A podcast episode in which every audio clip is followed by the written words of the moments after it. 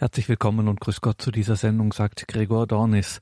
Heute geht es wieder um das Gebet, genauer um die Offenbarung des Gebetes. So steht es tatsächlich im Katechismus der katholischen Kirche, die Überschrift des ersten Kapitels des vierten Teils des Katechismus der katholischen Kirche.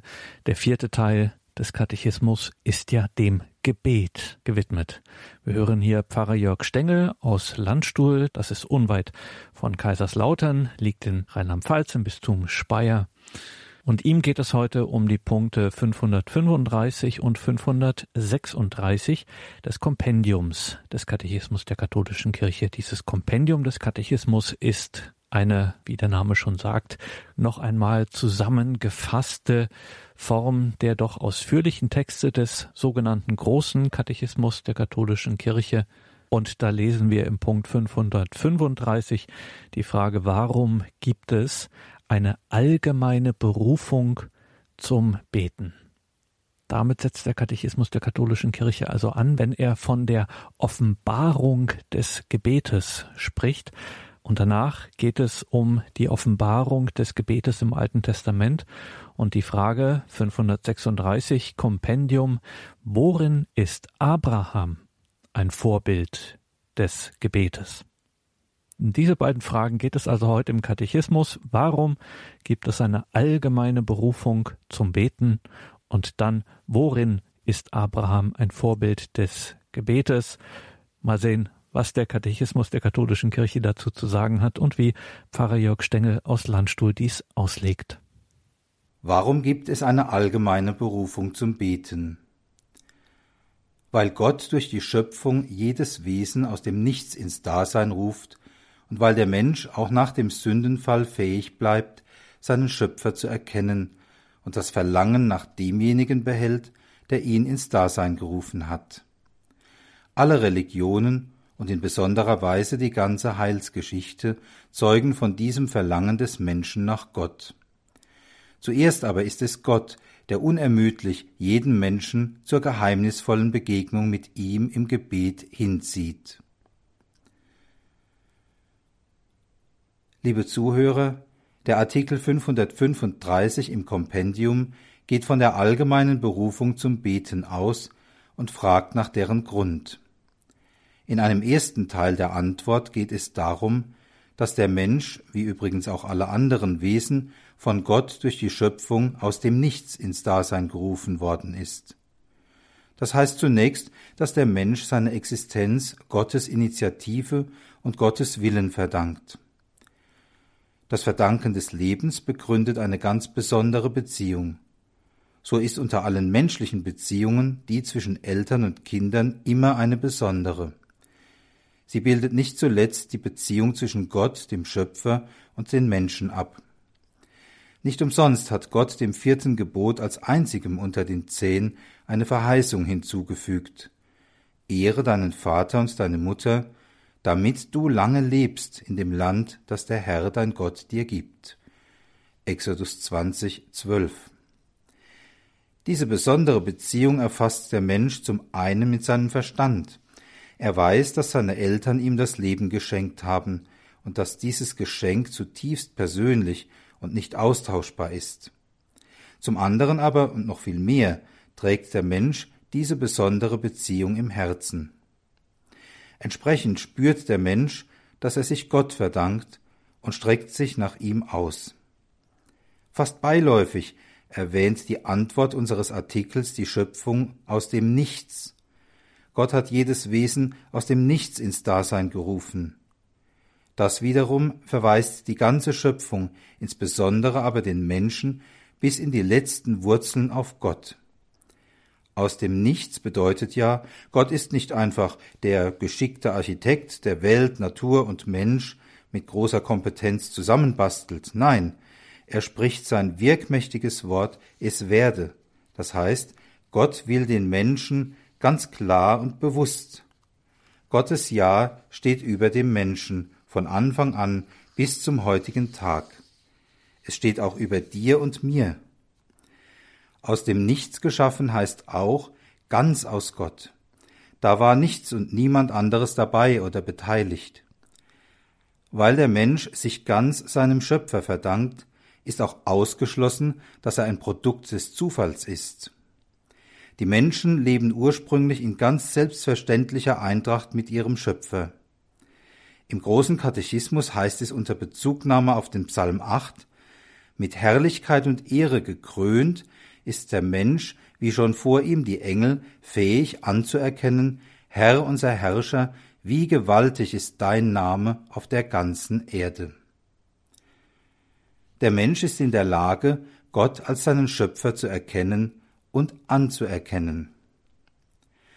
Massiv und nachhaltig gestört wurde das Verhältnis des Menschen zu Gott durch den Sündenfall, dessen innerer Kern im Ungehorsam gegenüber Gott besteht. Und da geht es um weit mehr als einen Verstoß wie etwa eine Geschwindigkeitsübertretung. Indem der Mensch seinen eigenen Willen über den Willen Gottes stellt, stellt er sich selbst an dessen Stelle. Dadurch sind Freundschaft und Einklang mit Gott gestört, und zwar nachhaltig, mit Langzeitfolgen.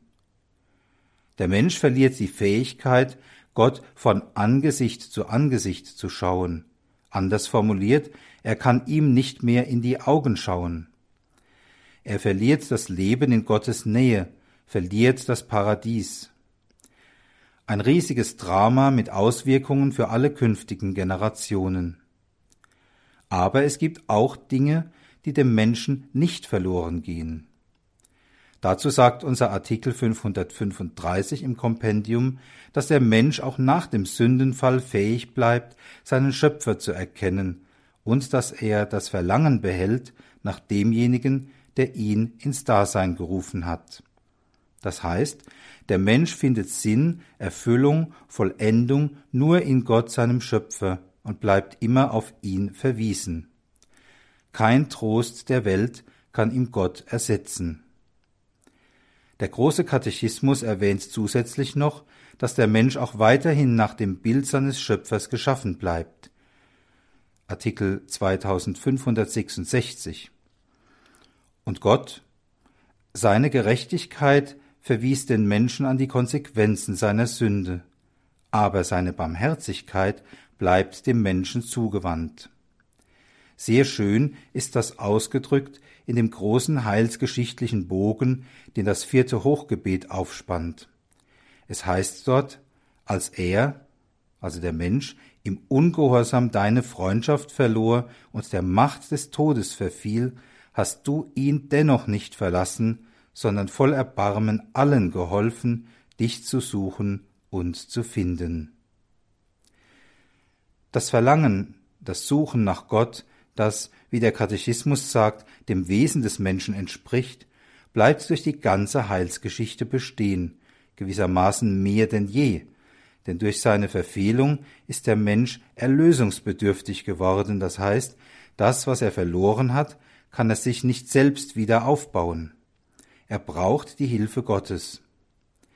Gott fasst genau diesen Plan, den Menschen zu erlösen, ihm, wie es gleichfalls in der Liturgie heißt, die ursprüngliche Heiligkeit neu zu schenken.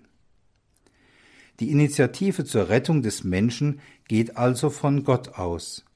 Gott tut den ersten Schritt. Das ist auch so hinsichtlich der Begegnung im Gebet. Unser Artikel 535 endet mit der Feststellung, zuerst aber ist es Gott, der unermüdlich jeden Menschen zur geheimnisvollen Begegnung mit ihm im Gebet hinzieht. Der dementsprechende Artikel 2567 im Großen Katechismus erklärt dieses Zuvorkommen Gottes so. Bevor der Mensch nach Gott ruft, ruft Gott den Menschen. Mag auch der Mensch seinen Schöpfer vergessen oder sich vor dessen Antlitz verstecken, mag er auch seinen Götzen nachlaufen oder Gott vorwerfen, er habe ihn verlassen, so ruft doch der lebendige und wahre Gott unermüdlich jeden Menschen zur geheimnisvollen Begegnung mit ihm im Gebet. Beim Beten geht diese Bewegung der Liebe des treuen Gottes zuerst von ihm aus. Die Bewegung des Menschen ist immer Antwort. Soweit der Artikel 2567 im KKK. Das Wesen der Liebe ist nicht zuletzt eine gewisse Unermüdlichkeit, trotz aller Verletzungen den Geliebten zu suchen. So läuft Gott gewissermaßen dem Menschen nach, auch wenn dieser sich ihm entzieht oder ihm unterstellt, er sei es, der die Störung der Beziehung verschuldet habe.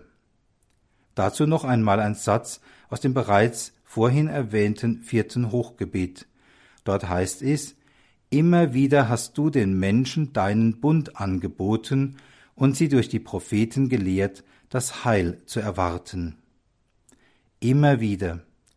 Wie anders ist Gott, wie viel geduldiger als die Menschen, immer wieder. Durch die Propheten hat er ihnen verkünden lassen, dass sein Plan das Heil, die Erlösung, die Rettung ist. Auch wenn sie es oft überhört haben, auch wenn sie es den Propheten sauer gemacht haben. Die Bewegung der Liebe, wie der Katechismus es nennt, geht von Gott aus. Er offenbart sich dem Menschen als der, der seinen Ruf hört. Und so kann der Mensch in seinem Beten antworten, sich Gott anvertrauen, sich nach der lebendigen Beziehung mit ihm ausstrecken. Der Katechismus bezeichnet das Gebet auch als einen gegenseitigen Zuruf, in dem sich nicht zuletzt der Bund vollzieht, den Gott dem Menschen anbietet. Das heißt, im Beten wird der Bund zwischen Gott und Mensch lebendig. Denn der Bund kommt ja letztlich nur richtig zustande, wenn er nicht nur von Gott erklärt, sondern vom Menschen auch angenommen, beantwortet, gelebt wird.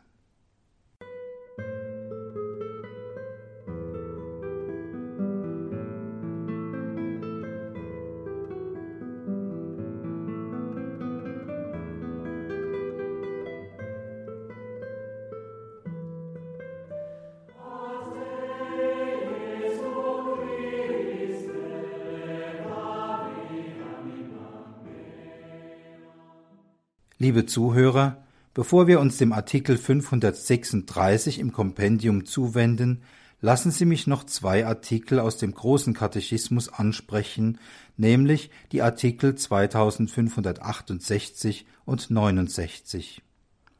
Diese bilden eine Brücke zwischen dem bisher Gesagten und einzelnen Beispielen aus dem Alten Testament wie Abraham und Mose. Die Offenbarung des Gebetes im alten Bund geschieht zwischen dem Sündenfall und der Wiederaufrichtung des Menschen, zwischen dem schmerzlichen Anruf Gottes an seine ersten Kinder Wo bist du? Was hast du da getan? und der Antwort des eingeborenen Sohnes bei seinem Eintritt in die Welt Ja, ich komme, um deinen Willen Gott zu tun. Diesen Bogen spannt der Artikel 2568. Am Anfang dieses Bogens steht die Situation, nachdem der Ungehorsam der Menschen dem Verhältnis zu Gott einen schweren Bruch zugefügt hatte. Achten Sie auch hier darauf, Gott ruft nach dem Menschen, Wo bist du? Durch seine Sünde kann der Mensch Gott nicht mehr in die Augen schauen und versteckt sich vor ihm. Aber Gott ruft ihn. Und wenn Sie dieses Wo bist du und dieses Was hast du da getan einmal vor dem Hintergrund betrachten, dass Gott auf den Menschen zugeht, dann bekommen diese Rufe Gottes vielleicht einen anderen Klang als bisher.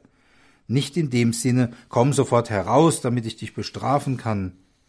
Ich höre aus diesen Rufen Gottes auch den Schmerz und die Enttäuschung über den Fall des Menschen heraus. Was hast du da getan? Am Anfang steht also der Ungehorsam der Menschen, der das Verhältnis zu Gott stört, die Natur des Menschen verwundet und so zur Quelle aller Sünde und allen Übels wird. Und von da aus spannt der Katechismus nun den Bogen weit über die Geschichte Gottes mit seinem auserwählten Volk hinweg, zu dem, der in seiner Menschennatur das verkörpert und wiederherstellt, was ursprünglich in Gottes Plan mit dem Menschen stand. Und diese Heilung geschieht genau an der Linie, an der es einst zum Bruch gekommen ist. Christus bekennt sich zum Gehorsam gegenüber dem Vater. Er kommt, den Willen des Vaters zu tun, und zwar bis zur letzten Konsequenz, bis zum Tod am Kreuz. Diesen Gedanken werde ich noch einmal aufgreifen, wenn es später um Abraham geht. Also, am Anfang steht der Bruch durch den Ungehorsam der Menschen, durch den Gehorsam Christi schließlich erfolgt die Heilung, die Erlösung. Dazwischen liegt die Zeit der Offenbarung des Gebetes im alten Bund. Nun zum Artikel 2569 im KKK. Dieser zeigt die Schöpfung als Quelle des Gebetes auf. Es heißt dort, das Gebet lebt zunächst aus den Wirklichkeiten der Schöpfung. Die ersten neun Kapitel des Buches Genesis schildern diese Beziehung zu Gott als Darbringung der Erstlinge der Herde durch Abel, als Anrufung des göttlichen Namens zur Zeit des Enosch und als Weg mit Gott. Das Opfer Noachs ist Gott angenehm. Gott segnet Noach und durch ihn die ganze Schöpfung, weil er ein rechtschaffenes und untadeliges Herz hat. Auch er ging seinen Weg mit Gott. Diese Art des Gebetes wird von vielen Gerechten aller Religionen gepflegt. Dieser Artikel zeichnet auch eine Entwicklung des Gebetes. Ganz am Anfang vollzog sich die Erhebung zu Gott in der Weise, dass beispielsweise Abel ein Erstlingsopfer von den Tieren seiner Herde bringt. Auch hier gilt, Gott braucht dieses Opfer nicht so, wie etwa die Menschen Nahrung brauchen. Aber in diesem Opfer vollzieht sich die Beziehung Abels zu Gott, dessen Güte und Segen er den Erfolg mit seiner Herde verdankt. Abel erkennt Gott durch eine zeichenhafte Handlung als den Geber alles Guten an und bringt ihm den schuldigen Dank dar, und zwar nicht bloß ein Tier, das er vielleicht ohnehin hätte aussondern müssen, sondern von den Erstlingen. Auch vollzieht er das Opfer nicht nur äußerlich, sondern sein Herz ist Gott zugewandt. Und nicht zuletzt deshalb ist sein Opfer Gott wohlgefällig. Eine weitere Entwicklung des Gebetes wird angesprochen mit Bezug auf Genesis 4,26. Dort heißt es, auch dem Seth, also dem nachgeborenen Sohn von Adam und Eva, wurde ein Sohn geboren und er gab ihm den Namen Enosch. Und jetzt, damals fing man an, den Namen des Herrn anzurufen. Dieses den Namen des Herrn anrufen ist durch die Zeiten hindurch ein Wesenselement des Gebetes geblieben. Es hat seinen festen Platz auch in unserer christlichen Gebetstradition und darüber hinaus im christlichen Liedgut. Eine dritte Weise des Gebetes wird in diesem Artikel 2569 angesprochen, indem man sich auf Genesis 6.9 bezieht. Da ist von Noach die Rede, über den es heißt, Noach war ein gerechter, untadeliger Mann unter seinen Zeitgenossen. Er ging seinen Weg mit Gott, beziehungsweise in der Einheitsübersetzung von 2016 heißt es, er ging mit Gott. Das Gehen mit Gott heißt, nach Gottes Willen unter Einbeziehung Gottes in die Entscheidungen des Lebens, das Leben im Bewusstsein der ständigen Gegenwart Gottes, ein Erheben der Seele zu Gott durch ein Leben nach seinem Willen.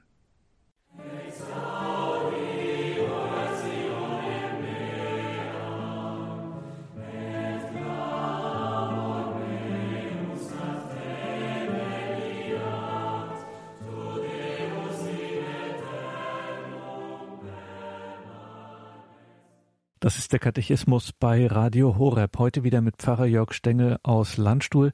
In seiner Katechese heute betrachtet Pfarrer Stengel die Punkte 535 und 536 im Kompendium des Katechismus der katholischen Kirche 535 und 536. Es geht zum einen darin um die allgemeine Berufung zum Beten und es geht des Weiteren um Abraham als Vorbild des Gebetes. Pfarrer Jörg Stengel. Liebe Zuhörer, im großen Katechismus heißt es, in besonderer Weise wird das Gebet im Alten Testament seit der Zeit unseres Vaters Abraham geoffenbart. Lassen Sie uns also noch auf Abraham schauen. Unser Kompendium stellt in Artikel 536 die Frage, worin ist Abraham ein Vorbild des Gebetes? Abraham ist ein Vorbild des Gebetes, weil er in der Gegenwart Gottes seinen Weg geht, auf ihn hört und ihm gehorcht. Sein Gebet ist ein Kampf des Glaubens, denn auch in den Momenten der Prüfung bewahrt er seinen Glauben an die Treue Gottes. Nachdem Abraham den Herrn in seinem Zelt empfangen und dieser ihm seinen Ratschluss anvertraut hat, wagt er in kühnem Vertrauen für die Sünder einzutreten. Wie wir es bei Noach gesehen haben, so geht auch Abraham seinen Weg mit Gott in der Gegenwart Gottes. Abraham ist sich der Gegenwart Gottes bewusst, ihm überlässt er sich ohne Vorbehalt. Als Gott ihn ruft, aufzubrechen und ihm dafür seinen Segen verheißt, da heißt es in Genesis 12,4 nur lapidar, da ging Abraham, wie der Herr ihm gesagt hatte. Manchmal frage ich die Kinder, wenn es um diese Stelle geht, fehlt euch da nicht was? Stell dir vor, jemand sagt zu dir einfach, pack deine Sachen und geh los. Was wirst du denn als erstes fragen? Und dann kommt es. Wohin? Und wenn Abraham das also nicht fragt und stattdessen einfach alles zusammenpackt und losgeht, was muss er denn da haben? Ein riesengroßes Vertrauen in Gott. Wenn einer nicht mal fragt, wohin, geschweige denn warum überhaupt. Es ist ihm doch nicht schlecht gegangen. Also, Abraham hatte ein riesengroßes Gottvertrauen, so groß, dass er es seinem ganzen Hausstand zugemutet hat, diesen Weg mitzugehen. Die mussten ja mit. Abraham muss also sehr tief in Gott eingesenkt gelebt haben. Eben in der Gegenwart Gottes. Der Katechismus sagt, Abrahams Herz ist dem Wort ganz gefügig, er gehorcht, das Horchen des Herzens, das sich für Gott entscheidet, gehört wesentlich zum Gebet. Die Beziehung zu Gott im Gebet dockt am Herzen an. Das Horchen des Herzens, das sich für Gott entscheidet, gehört wesentlich zum Gebet. Gerade weil der Wille Gottes oft über das hinausgeht, was mit menschlicher Logik zu erklären ist, kommt das Herz hier viel weiter als der Verstand. Bis jetzt haben wir Abraham noch nicht beten gehört, wie wir es uns vielleicht vorstellen. Anfangs besteht sein Gebet in seinen Taten, eben im Handeln nach Gottes Willen. An vielen Stellen errichtet Abraham dem Herrn einen Altar und macht so deutlich, dass er sich ihm verdankt und sich ihm ganz überlässt. In Sichem etwa oder bei Bethel oder bei Mamre. Erstmals hören wir Abraham in Worten beten, als er sich klagend an Gott wendet, klagend, weil die Verheißungen sich nicht zu erfüllen scheinen. Hier zeichnet sich ab, dass Abrahams Glaube durch Kämpfe gehen muss. Herr und Gott, was kannst du mir geben? Ich gehe kinderlos dahin, und Erbe meines Hauses ist Eliezer aus Damaskus. Und Abraham sagte, siehe, du hast mir keinen Nachkommen gegeben, so wird mich mein Haussklave beerben. Als Gott ihm verheißt, er werde ihn zu einem großen Volk machen, glaubt Abraham Gott und es heißt, dieser Glaube wurde ihm als Gerechtigkeit angerechnet. Nach dem geheimnisvollen Besuch der drei Männer bei den Eichen von Mamre können wir Abraham als engagierten Fürbitter erleben, der sich für Sodom einsetzt. Er fängt geradezu an, mit Gott zu handeln, bis auf die sprichwörtlichen zehn Gerechten herunter. Das Gebet wird hier zum Einsatz für andere, gewissermaßen ein Vorbild fürbittenden Betens, und zwar um Schonung der vielen Schuldigen, um der wenigen Gerechten willen. Die größte Herausforderung des Glaubens Abrahams ist ohne Zweifel die Aufforderung, seinen eigenen Sohn Isaac zu opfern. Menschliche Logik kann das nicht fassen. Muss nicht mit der Tötung des so lange ersehnten Sohnes die gesamte Verheißung zerplatzen wie eine Seifenblase? Wie soll er denn zu einem großen Volk werden, wenn er seinen Sohn tötet? Doch Abraham beginnt, diesen unfassbaren Auftrag auszuführen. Später wird der Hebräerbrief über Abraham sagen, er war überzeugt, dass Gott sogar die Macht hat, von den Toten zu erwecken. Hebräer 11, 19. Abraham als derjenige, der Gott nichts vorenthält. Insofern hat er das Opfer vollzogen, auch wenn es durch Gottes Zuruf nicht zum Äußersten kam. Er, der in der Gegenwart Gottes lebte, hat Gott geglaubt und Gott gehorcht. Gottes Willen bis zur äußersten Konsequenz an die erste Stelle gestellt. Der Katechismus sagt über ihn, so ist der Vater der Glaubenden, also Abraham, Gott Vater ähnlich, der seinen eigenen Sohn nicht verschonen, sondern ihn für uns alle hingeben wird. Und jetzt interessant, das Gebet macht den Menschen wieder Gott ähnlich und lässt ihn an der Macht der Liebe Gottes teilhaben, die die vielen rettet. Ich wiederhole das noch einmal. Das Gebet macht den Menschen wieder Gott ähnlich und lässt ihn an der Macht der Liebe Gottes teilhaben, die die vielen rettet. Das heißt, liebe Zuhörer, das Gebet schenkt uns wieder ein Stück dessen, was durch die Störung der Beziehung zu Gott verloren gegangen ist. Es hat damit gewissermaßen eine heilende Wirkung. Ich fasse noch einmal zusammen. Wir haben auf die allgemeine Berufung zum Beten geschaut, die darin gründet, dass der Mensch seine Existenz ganz und gar Gott verdankt, er also auf Gott verwiesen ist. Das Verlangen nach seinem Schöpfer bleibt dem Menschen auch unter den Bedingungen seiner verwundeten Natur erhalten. Gott selbst geht auf den Menschen zu und zieht ihn zu der geheimnisvollen Begegnung mit ihm im Gebet hin.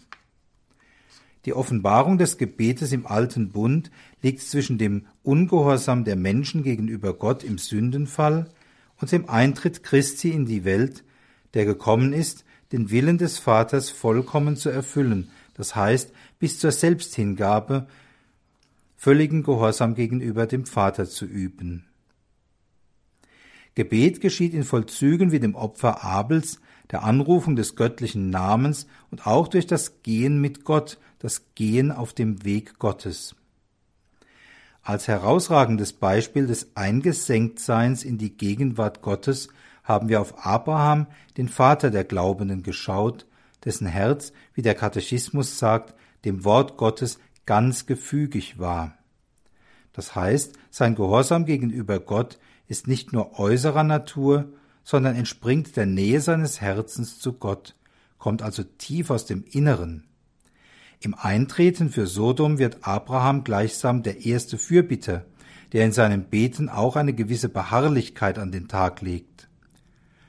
Abraham enthält Gott nichts vor, selbst nicht das Kostbarste, seinen eigenen Sohn, in dem all seine Hoffnung auf die Erfüllung der Verheißungen ruhen, die Gott ihm gegeben hat. Am Beispiel Abrahams haben wir schließlich gesehen, dass das Gebet den Menschen wieder Gott ähnlich macht. Liebe Zuhörer, haben wir Mut, im Gebet immer wieder unsere Wurzeln zu Gott hinzutreiben. Wenn wir in ihn eingesenkt sind und in seiner Gegenwart leben, dann werden wir ihm verähnlicht und erhalten Anteil an der Macht seiner Liebe, die Liebe, die rettet und heilt.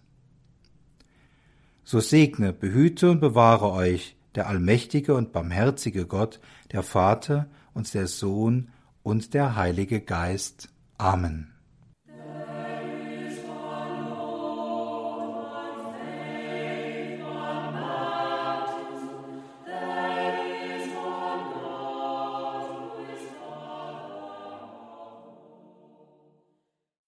In der heutigen Katechismus-Sendung hörten Sie Pfarrer Jörg Stengel aus Landstuhl in Rheinland-Pfalz. Warum gibt es eine allgemeine Berufung zum Beten und worin ist Abraham ein Vorbild des Gebetes? Das waren die beiden Katechismusfragen, um die es in der heutigen Katechese von Pfarrer Jörg Stengel ging. Liebe Hörerinnen und Hörer, intensive Betrachtungen, die man natürlich nachhören kann, in Kürze auch in unserer Mediathek, in der Horeb-App beziehungsweise auf horeb.org kann man alles auch immer gern teilen in seinen sozialen Netzwerken. Bei der Gelegenheit schauen Sie auch auf unsere Auftritte in den sozialen Netzwerken, sei es bei Facebook oder Instagram, sei es unser YouTube-Kanal, dieses Leben mit Gott, auch online. Danke Ihnen allen fürs Dabeisein. Danke für Ihre Verbundenheit, Ihre geistliche und materielle Unterstützung, dass Sie mit Ihrem Gebet und mit Ihrer Spende diese Glaubensgemeinschaft, dieses im Radio gemeinsame Leben mit Gott möglich machen. Es gäbe das nicht ohne Ihre Treue, ohne Ihr Gebet und Ihre Spende. Ein herzliches Vergelt's Gott Ihnen allen. Mein Name ist Gregor Dornis. Ich freue mich, wenn Sie auch beim nächsten Katechismus am Montag wieder mit dabei sind. Und weil es so wesentlich ist, lassen wir diese Sendung auch nochmal ausklingen mit den heutigen Texten aus dem Kompendium des Katechismus der katholischen Kirche. 535 und 36. Warum gibt es eine allgemeine Berufung zum Beten? Das Kompendium sagt, weil Gott durch die Schöpfung jedes Wesen aus dem Nichts ins Dasein ruft und weil der Mensch auch nach dem Sündenfall fähig bleibt, seinen Schöpfer zu erkennen und das Verlangen nach demjenigen behält, der ihn ins Dasein gerufen hat. Alle Religionen und in besonderer Weise die ganze Heilsgeschichte zeugen von diesem Verlangen des Menschen nach Gott. Zuerst aber ist es Gott, der unermüdlich jeden Menschen zur geheimnisvollen Begegnung mit ihm im Gebet hinzieht. Und worin ist Abraham ein Vorbild des Gebetes? Im Punkt 536 beantwortet das das Kompendium des Katechismus der katholischen Kirche. Abraham ist ein Vorbild des Gebetes, weil er in der Gegenwart Gottes seinen Weg geht, auf ihn hört und ihm gehorcht. Sein Gebet ist ein Kampf des Glaubens, denn auch in den Momenten der Prüfung bewahrt Abraham seinen Glauben an die Treue Gottes. Nachdem Abraham den Herrn in seinem Zelt empfangen und dieser ihm seinen Ratschluss anvertraut hat, wagt er in kühnem Vertrauen für die Sünder einzutreten.